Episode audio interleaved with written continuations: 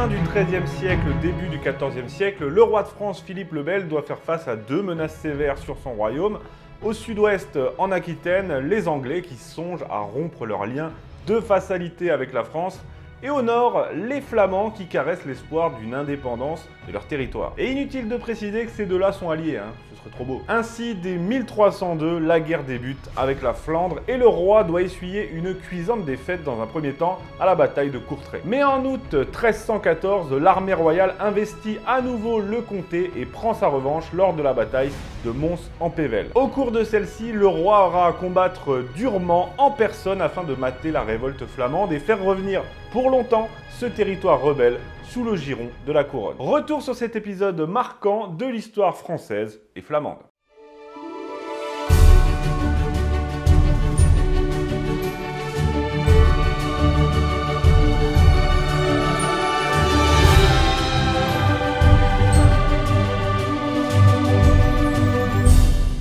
Bon, dans l'épisode précédent, la semaine dernière, j'ai gentiment titillé les Bretons avec la bataille de Saint-Aubin-du-Cormier qui marque la fin de l'indépendance de la Bretagne, en gros. Et comme à mon habitude, je n'ai pas manqué de les taquiner un peu. Et puis j'étais curieux de voir leur réaction. Eh bien, à mon agréable surprise, ils l'ont très bien pris, les Bretons. Ils ont trouvé l'épisode drôle et dans les coms, on avait du Vive la Bretagne comme du Vive la France. Cool. Du coup, plein d'espoir, j'ai décidé d'enchaîner avec un sujet du même genre, avec cette fois pour cible les Flamands et la bataille de Mons en Pével. Donc on va voir, est-ce que les Flamands ont moins d'humour Sont-ils plus susceptibles que les Bretons? C'est ce qu'on va découvrir. Vous connaissez la relation d'amour-haine que j'entretiens avec les indépendantistes. D'un côté, je respecte leur engagement en faveur de leur territoire, leur tradition, etc.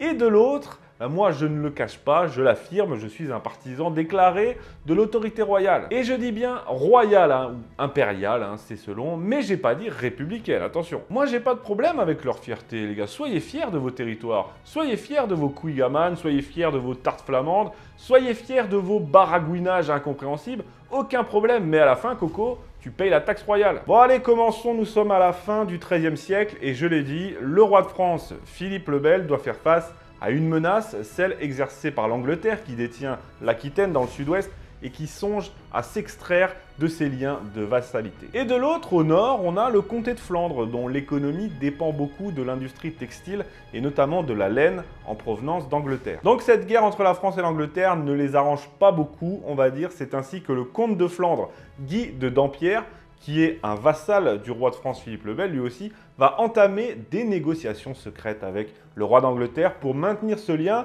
et pourquoi pas s'extraire lui aussi du giron royal. En septembre 1294, il se rend à Paris et il confesse au roi de France ses projets d'alliance et même de mariage avec les Anglais, ce qui conduit logiquement Philippe le Bel à le foutre aussitôt en prison. Bah oui, je dis logiquement, mec, tu parles avec l'Angleterre, donc déjà dans un premier temps tu vas te laver les mains et ensuite tu files au cachot. Sauf que dès sa sortie de prison, le comte de Flandre décide de s'allier aux Anglais, mais aussi aux Liébert, si ça se prononce comme ça, une faction anti-française et de se dégager de toute obligation envers le roi de France. C'est ainsi que la guerre débute. Pour faire revenir dans le rang ce félon à coquiner au roast beef, Philippe le Bel lève une armée et s'en va occuper le comté de Flandre. Une trêve est signée, des troupes royales sont placées en garnison dans les villes de la région et les diplomates du roi parviennent même à rompre les liens, l'alliance entre le comte de Flandre avec les Anglais. Donc jusqu'ici, tout va bien. Sauf qu'en 1302, dans la nuit du 17 au 18 mai, des membres des milices communales flamandes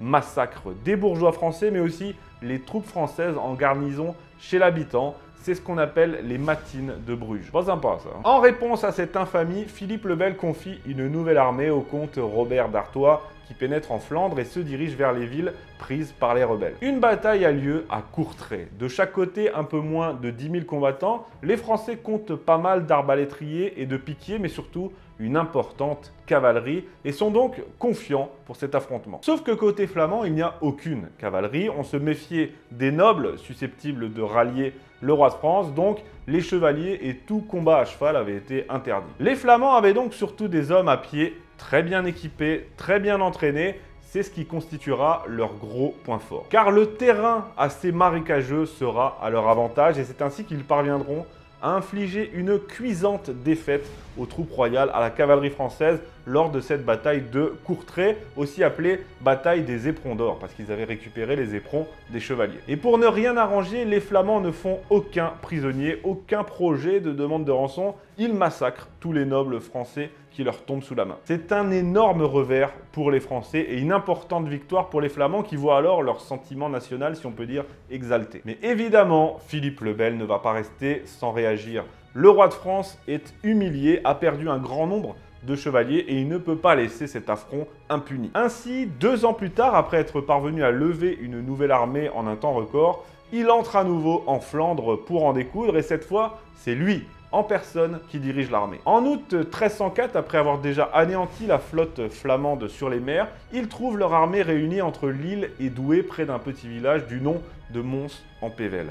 C'est là que va avoir lieu l'affrontement décisif. On entame tout d'abord des négociations, mais comme elles ne débouchent sur rien, la bataille débute alors le 18 août par un intense duel d'archers, de frondeurs et d'arbalétriers qui fait de nombreuses victimes. Cette fois, contrairement à Courtrai, l'absence de cavalerie va coûter cher aux Flamands, d'autant que Philippe le Bel dispose aussi de machines de jet qui font des ravages. Je ne l'ai pas dit, mais cette bataille se déroule sous une chaleur caniculaire et c'est ce qui va causer en partie la perte des Flamands. C'est la capture de leurs vivres par la cavalerie française qui parvient à les contourner. Dès lors, l'armée flamande souffre énormément de la soif, de la chaleur, mais malgré tout, elle va parvenir à capturer 4 des 5 machines de jet de Philippe le Bel. Vers le milieu de l'après-midi, une pause est décidée car des deux côtés, la chaleur accablante se fait nettement ressentir. C'est au cours de cette pause que deux contingents flamands trop épuisés vont décider de quitter le champ de bataille, ce qui ne va pas décourager les autres, bien au contraire. Dès la reprise des hostilités, les Flamands lancent deux offensives d'envergure. La première fait mal, mais elle est repoussée par la cavalerie française.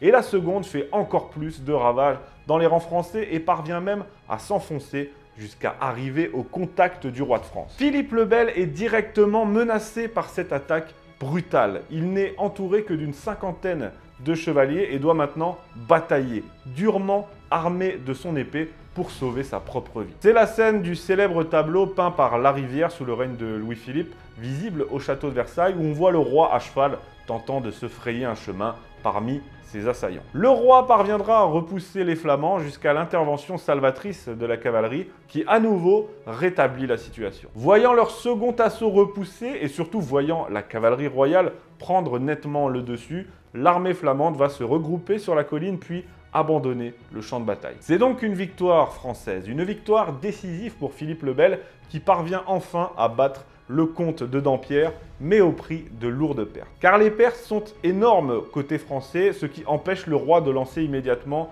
la poursuite des Flamands. Il entreprend néanmoins le siège de Lille, qui va capituler le 25 septembre, et le lendemain, c'est la ville de Douai qui se rend à ses troupes. Avec intelligence, Philippe le Bel préfère négocier avec les Flamands plutôt que de se comporter comme un gros bourrin. Ainsi, avec le traité d'Atis sur Orge, la Flandre peut-elle conserver une certaine autonomie, mais elle est condamnée à payer de lourdes amendes en compensation. Et puis surtout, la Flandre wallonne revient sous contrôle royal. Quelques années plus tard, les villes de Lille et Douai seront livrées à la France, qui gardera le contrôle sur la Flandre jusqu'au règne de François Ier. Bon, finalement, je pense que je m'en suis pas trop mal sorti avec les Flamands. Hein. Je pense pas trop avoir heurté leur sensibilité. Bon, certes, on parle ici d'une victoire royale qui les fait gentiment rentrer à nouveau dans le giron français, mais quand même. J'ai relaté des faits, j'ai fait part de la valeur certaine des combattants flamands, donc tout va bien. Je suis presque inquiet de devoir vous laisser comme ça sans trop vous avoir énervé.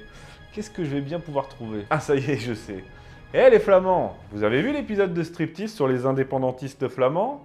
Eh, Vous en avez pensé quoi? Moi j'ai trouvé plutôt pas mal, hein. honnête, orienté, je trouve que ça vous représente plutôt bien. Moi j'ai adoré. A tout à l'heure dans les commentaires.